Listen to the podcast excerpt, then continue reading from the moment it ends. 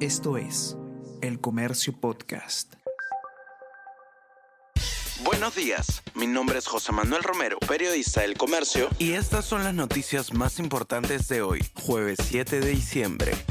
Junta Nacional de Justicia suspende como fiscal de la Nación a Patricia Benavides. El cese temporal corresponde a su condición de fiscal suprema y por ende a su cargo de titular del Ministerio Público. Antes, Benavides se negó a dar sus descargos ante el Pleno de la Junta.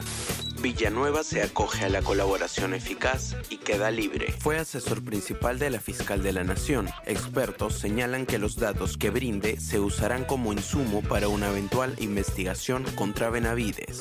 Alberto Fujimori sale en libertad tras resolución del Tribunal Constitucional. El gobierno optó por no atender el requerimiento de la Corte IDH y el expresidente abandonó Barbadillo ayer por la tarde. Fue recibido por sus hijos y militantes de Fuerza Popular. Su condena a 25 años de prisión se iba a cumplir en el 2032.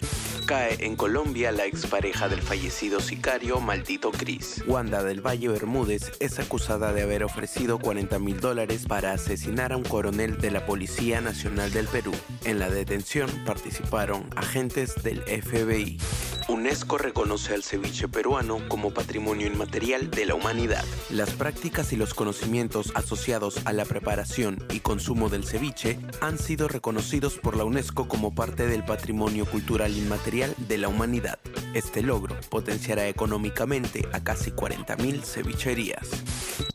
Si eres suscriptor activo de El Comercio, no dejes de participar de nuestra próxima experiencia de vino y pintura junto a Fito Espinosa y Marqués de Riscal. Inscríbete hasta este lunes 11 de diciembre en nuestra web.